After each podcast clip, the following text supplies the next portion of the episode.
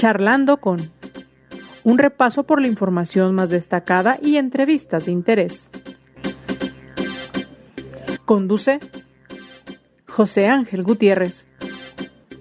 Hola, buenas tardes. Le saludamos charlando con y le invitamos a que se quede con nosotros. ¿Cómo anda en temas laborales? Me refiero particularmente a usted que nos escucha. ¿Todo bien en cuanto a fuente de trabajo? Ha sido de las personas que con motivo de esta pandemia a un año se vieron perjudicadas porque de repente hubo despidos o bien hubo casos en los que simplemente los patrones les dijeron pues tenemos que descansar y en el mejor de los casos solamente eh, hubo algún descuento en el monto a pagar pero lamentablemente la situación es todavía peor porque creció el desempleo porque creció el número de empresas que no pudo seguir a flote ha habido quiebres, cierres en definitiva porque simplemente no se puede más. Y junto con todo esto, bueno, también crecieron los casos en rezago en la Junta de Conciliación y, eh, Arbitraje, porque simplemente pareciera que no han trabajado en absoluto, no han podido avanzar. Bueno, hoy vamos a dedicar un poquito para ver cuál es el escenario en esta Junta de Conciliación y Arbitraje, así que le invito a que nos acompañe.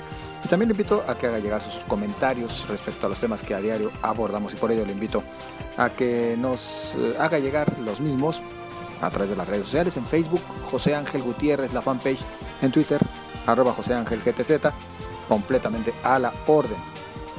Me parece que de momento vamos a lo más destacado de la información, principalmente en el estado de Jalisco. El gobernador del estado, Enrique Alfaro, a través de sus redes sociales, informó que se terminó la aplicación de las 58.500 dosis de la vacuna Pfizer-BioNTech contra COVID-19 que el gobierno federal destinó para las personas mayores de 60 años que viven en Tlaquepaque. Dijo que sin duda esta jornada dejó grandes lecciones para el Plan Nacional de Vacunación, espera sirvan para mejorar en el resto de los municipios. La Fiscalía del Estado investiga la desaparición del presidente municipal con licencia de Casimiro Castillo, Alfredo Sevilla Cuevas, quien buscaba la reelección por el partido Movimiento Ciudadano. El titular de la dependencia, Gerardo Octavio Solís Gómez, indicó, sin dar detalles, que Alfredo Sevilla fue privado de la libertad en su casa. El exdirector de Padrón y Licencias de Tototlán, Efraín N., señalado por hostigamiento sexual, por parte de Diana N., funcionaria del municipio, recibió sentencia de prisión preventiva por seis meses ya que el juez del cuarto distrito judicial de Ocotlán, Sergio Vladimir Cabrales, determinó que existían pruebas suficientes para que esté en prisión. El exfuncionario enfrenta cargos por abuso de autoridad, con los que podría alcanzar de uno a cinco años de prisión, y el hostigamiento sexual se sanciona de dos a cuatro años de prisión. La vinculación a proceso del exdirector de Padrón y Licencias de Tototlán, Efraín N., debe derivar en una sanción por el hostigamiento sexual. Así lo asegura el colectivo CLADEM. Lupita Ramos, en voz de este colectivo, señaló que esperan que se les siga el proceso de forma adecuada. Aunque los 21 diputados suplentes que llegaron al Congreso no tienen derecho a vacaciones, si trabajan deberán hacerlo a distancia o en sus distritos, pues el Congreso estará cerrado. Es lo que explicó el secretario general Salvador de la Cruz Rodríguez. El Sistema Intermunicipal de Agua Potable y Alcantarillado informó que este jueves ha atendido 38 colonias de Tonalá, Tlaquepaque, Guadalajara y Zapopan con pipas de agua y cisternas debido al desabasto por problemas en su red de distribución. Entre las colonias con reportes atendidos se encuentran Atlas, Álamo Oriente, Altamira, Jalisco, Alamedas de Salatitán, Pedregal, Zapopan Centro, Villas de Guadalupe, Lomas del Centinela y Unidad Habitacional Belénes, entre otras. La segunda sala de la Suprema Corte de Justicia de la Nación resolvió que fue inconstitucional la derogación del artículo 23 de la Ley para los Servidores Públicos del Estado de Jalisco y sus municipios, que estipulaba el derecho al pago de salarios caídos de burócratas y funcionarios en caso de despido injustificado. En la información nacional, un juez federal frenó la aplicación de la ley de la industria eléctrica porque podría llegar a dañar la competencia en el sector, además de causar daños irreparables al medio ambiente, toda vez que fomentan la producción y el uso de energías convencionales que desincentivan la producción de energías limpias. Marcelo Ebrard Casaubon, secretario de Relaciones Exteriores, informó este jueves que se iniciaron negociaciones para traer a México ensayos de fase 3 de vacunas contra COVID-19 para ser aplicadas en menores de edad. Ahí tiene usted parte de la información más destacada. En el tema de la necesidad de agua en muy diversas colonias de la zona metropolitana de Guadalajara, siendo el más afectado el municipio de Zapopan, bueno, aquí tendríamos que hablar de que en efecto ya se está comenzando a, a tratar de dar respuesta con agua que entregan con pipas, pero comenzó una queja por parte de quienes reciben este apoyo. Si bien existe una enorme urgencia del vital líquido, también es cierto que lo que les vienen señalando incluso los mismos operadores de las pipas es que no les recomiendan bañarse, por ejemplo, con esa agua, porque es agua no potabilizada. Es agua que si acaso recibe un tratamiento muy básico y prácticamente es agua que en lo común se utiliza para riego digamos de alguna manera, y espero que los técnicos me corrijan en caso de que me esté equivocando, pues se trata de aguas crudas. Por eso están recomendando que ni siquiera se bañen. Prácticamente es un agua que sirve o para regar jardines o para pues, hacer, hacer uso de las mismas en los sanitarios. Y párele de contar. Sigue habiendo necesidad de más respuestas por parte de la autoridad en torno a este tema de la insuficiencia de agua en la zona metropolitana de Guadalajara. Sigue haciendo falta mayor claridad de en cuánto tiempo van a poder resolver este problema. E inclusive, peor sería que lleguemos a pensar que se trata de algo ficticio. Pero de que está perjudicando en demasía a la comunidad, pues de esto no existe la menor duda. Esperemos que pronto se logren avances en esta materia, se logre ver resultados y que pues lo que se nos ha dicho que simplemente es porque no ha llovido, pues encuentre otro tipo de respuestas y sobre todo respuestas positivas porque pues, el ciudadano requiere del suministro de agua. ¿Y qué decir del tema del Congreso del Estado? Bueno, no, ya causan risa, ¿eh? apenas ayer se advertía a los diputados suplentes que apenas rindieron protesta que conforme la ley de los servidores públicos pues no tendrían derecho a vacaciones, toda vez que de acuerdo con lo que se marca en la misma, eh, aquellos eh, servidores públicos, incluidos por supuesto los diputados, que recién ingresaron tienen derecho a vacaciones hasta después de seis meses cumplidos para que se les otorguen la parte proporcional de las mismas. Si apenas van llegando y ya viene la Semana Santa, ya la tenemos cada vez más cerca, pues en teoría no tendrían derecho a vacaciones, estos cerca de 20 legisladores suplentes. Pero pues ahora nos dicen, bueno, pues sí, puede que no vengan, ¿verdad? Los 21 diputados van a tener que seguir trabajando. Más bien no puede que no vengan, puede que sigan trabajando, pero lo van a tener que hacer en sus distritos porque aquí en el Congreso descansamos, aquí en el Congreso cerramos, es lo que dice el secretario general. No, bueno, pues de que estén en sus distritos disque trabajando, a que abierta y descaradamente digan, pues vamos a tomarnos los días, es exactamente lo mismo. Exactamente lo mismo, ¿no cree usted? Reitero la invitación a que participe con sus comentarios. En Twitter, arroba José Ángel GTZ. En Facebook, José Ángel Gutiérrez. Y como le adelantaba, existe un enorme rezago en la Junta de Conciliación y Arbitraje. Mire, una situación que tiene que cambiar, inclusive porque vienen algunos ajustes. Bueno, quien sabe es quien nos tendrá que decir en este momento más al respecto, pero si va a desaparecer la Junta de Conciliación y Arbitraje o se va a transformar, tendríamos que verla sin rezago alguno y sin embargo la realidad es otra, ¿no? Saludo a Martín López Cedillo, quien ha sido legislador y además pues es experto en temas eh, laborales, el doctor Martín López Cedillo. ¿Cómo está? Buenas tardes. Buenas tardes, José Ángel. Muchas gracias por las flores. Eh, Martín, ¿qué tanto rezago existe en la Junta de Conciliación y Arbitraje? Mira, José Ángel, aquí parece que les pasó de noche el tema de la transición de las juntas locales de conciliación y arbitraje a los juzgados especializados en, en materia del trabajo. Para empezar, ni siquiera se han preocupado por capacitarse, siquiera se han preocupado por prepararse.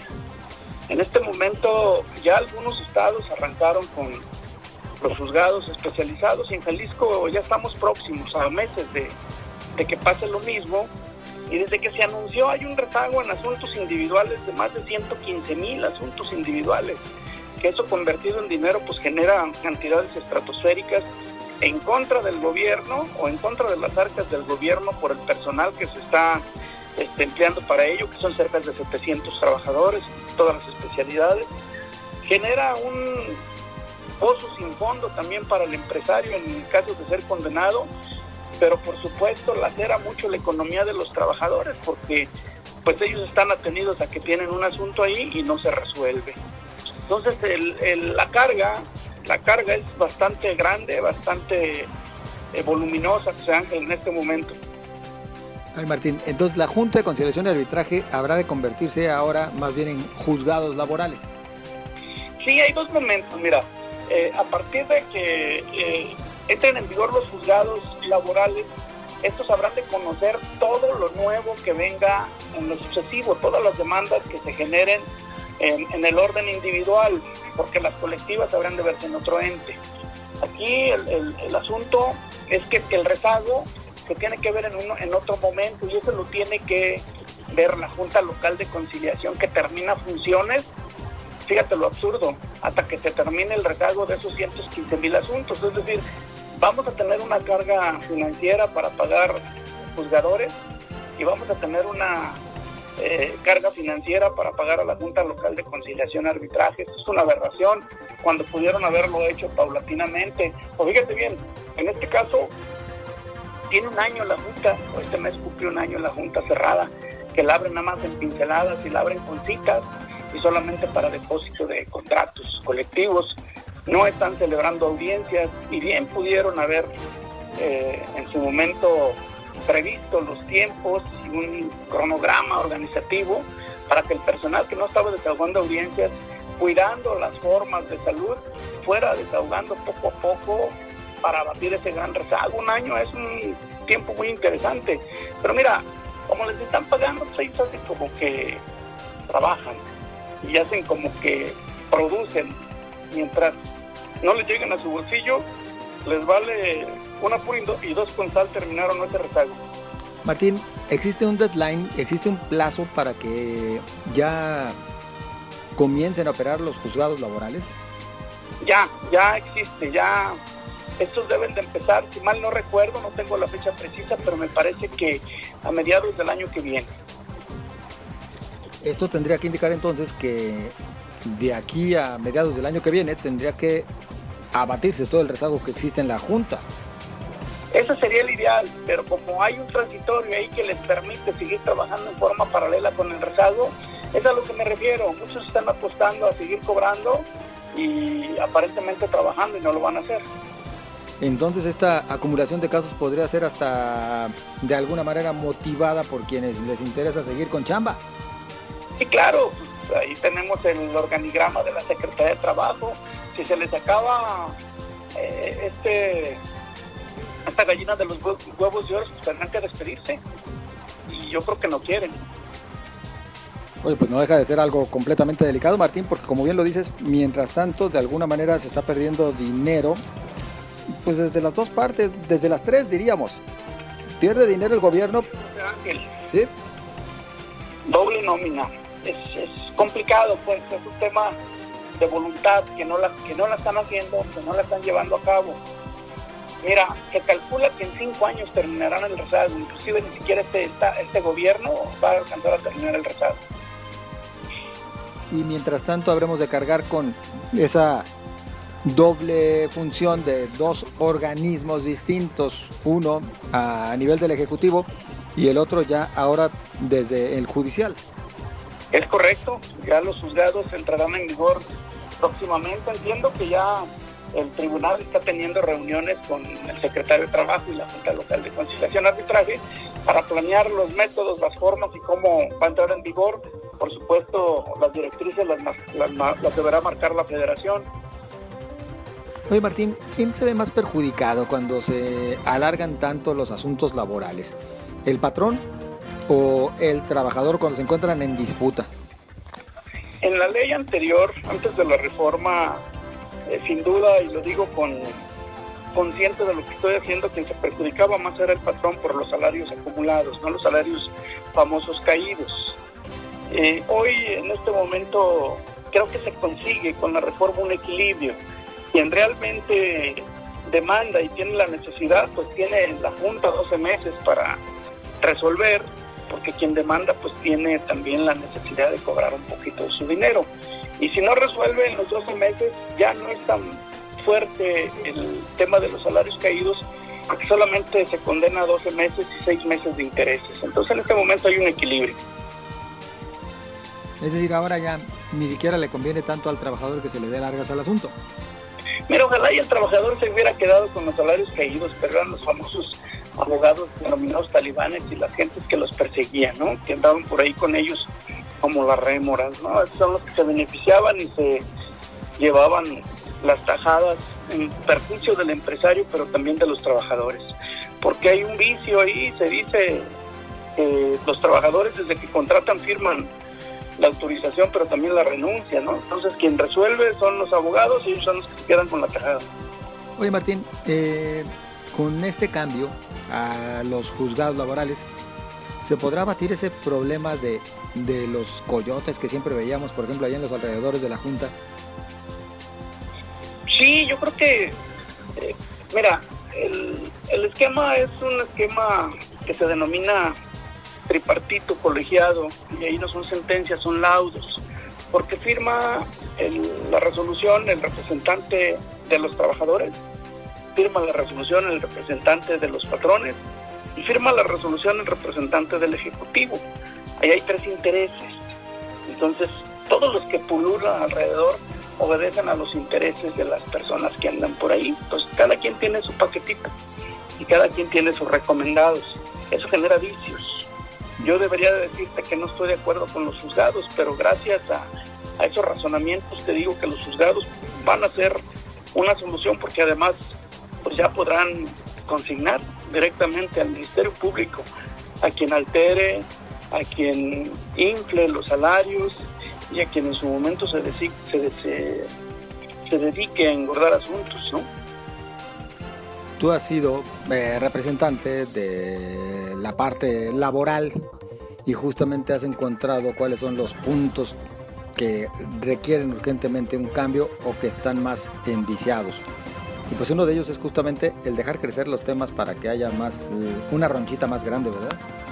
Es correcto, ya te digo, con la reforma eh, a la ley federal del trabajo de 1900, hace dos años, el primero de mayo entran en vigor ya muchos artículos y quedan pendientes solamente los temas de estructura, ¿no? De juzgados, de las oficinas que se van a encargar de la revisión y depósito de los contratos colectivos y una serie de, de cuestiones que, que se van dando paulatinamente, las asambleas de los sindicatos, la validación de los contratos colectivos por los trabajadores, etcétera. Eso es lo que ya viene pendiente, pero el tema jurisdiccional es entró en vigor inmediatamente. Ese en lo inmediato. Es correcto. Martín, pues, ya hay engorro de asuntos. ¿Qué más podemos decir en torno justo a este rezago en la Junta de Conciliación y Arbitraje? Aquí sería prudente y muy importante que la autoridad eh, formara una, un, una, un, un escuadrón, una comisión, una mesa dedicada exclusivamente a conciliar y mediar, conciliar y mediar, conciliar y mediar. Y hay organismos que se dedican a la mediación y a la conciliación como el IJA. Bien vale que el IJA no puede validar los asuntos en conciliación, bien vale su intervención para ayudar a mediar y paliar esa carga y de alguna manera que valide eh, la Junta Local de Conciliación y Arbitraje todos los convenios que se vayan haciendo si no, ahí nos va a agarrar el, sueño de los justos y se van a perjudicar aún más los trabajadores, los empleadores y el gobierno va a estar eh, desembolsando dinero por partida doble. Bueno, pues esperemos que se logre, se logre, sobre todo con buena voluntad de todas las partes, abatir este rezago, pero por lo pronto que ya la Junta funcione normalmente, Martín. Pues ojalá, es un deseo que todos queremos, ¿no? Que se acabe la corrupción y que se le dé justicia y en derecho a cada quien lo que le corresponda. Efectivamente. Martín López Cedillo, pues agradecidos por esta charla y por explicarnos un poquito de lo que viene también en esta materia laboral, muy amable. Gracias José Ángel, el amable eres tú. Un abrazo al auditorio. Abrazo de regreso. Gracias Martín López Cedillo, bueno, quien es experto en estos temas laborales y además en su momento fue legislador que conoce también de este asunto. Mire, antes de despedirnos, eh, la Secretaría de Salud ha informado que serán 10 los asilos de ancianos que se ubican en Tlaquepaque y que están recibiendo ya desde hoy la vacuna contra la COVID-19.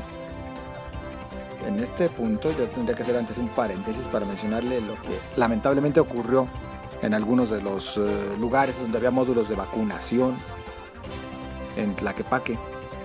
El más representativo o el más sonado el día de hoy fue la Unión Ganadera Regional, donde lamentablemente pues había gente haciendo fila desde la una de la mañana.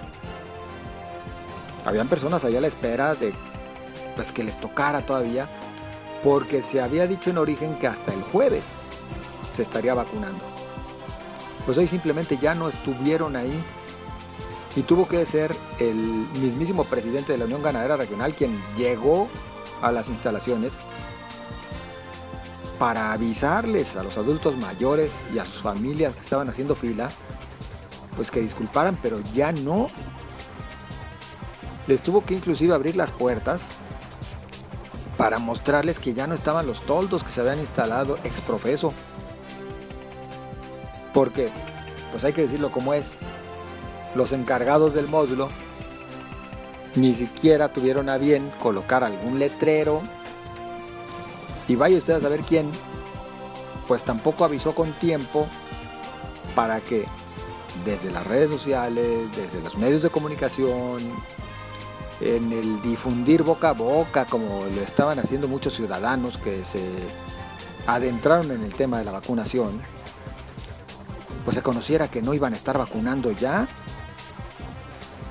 Insisto, eran decenas, cientos, se dice inclusive, pues, personas que estaban allá a la espera de que abrieran para que comenzara la vacunación y ya no hubo. Regreso al tema. 10 asilos de Tlaquepaque donde también ya se eh, está vacunando a los ancianitos. La primera casa de descanso que visitaron los servidores de la Nación, enfermeras y personal de la Sedena fue la Casa San José, que se ubica en la colonia Valle de la Misericordia. El secretario de Salud, eh, Fernando Petersen, pues él dijo que es importante la, vacunación de los adultos y se trata de una vacuna hecha con alta tecnología y con bastante ciencia para acabar con esta pandemia. Él les habló ahí a los ancianitos y les hizo notar que han sido pocas las complicaciones, prácticamente nulas las complicaciones en los adultos mayores. Y bueno, pues que existe la buena expectativa de que esto traiga buenos resultados. En el municipio de Tlaquepaque, como lo mencionaba, serán visitados 10 asilos durante dos días y estarán, por, estarán aplicando 220 dosis. El objetivo es acercar la vacunación a los adultos mayores que no pueden ser trasladados a unidades de salud para que reciban el biológico. Esta parte bien, ¿eh? esta parte que qué bueno que le estén haciendo. Mal tache por lo otro que le mencionaba. Donde también ya iniciaron la vacunación fue en otros puntos fuera de la zona metropolitana de Guadalajara, particularmente en Los Altos, por mencionar Tepatitlán y sus alrededores. Se habla también de una importante afluencia de personas que acudieron, todos adultos mayores, para recibir la vacuna. Momento de decirle a usted muchas gracias y de recordarle que tenemos una cita mañana aquí charlando con también recuerde que puede hacernos llegar sus preguntas, comentarios, opiniones a través de las redes sociales, en Twitter arroba José Ángel GTZ, en Facebook José Ángel Gutiérrez. Muchas gracias, pásela bien y hasta mañana.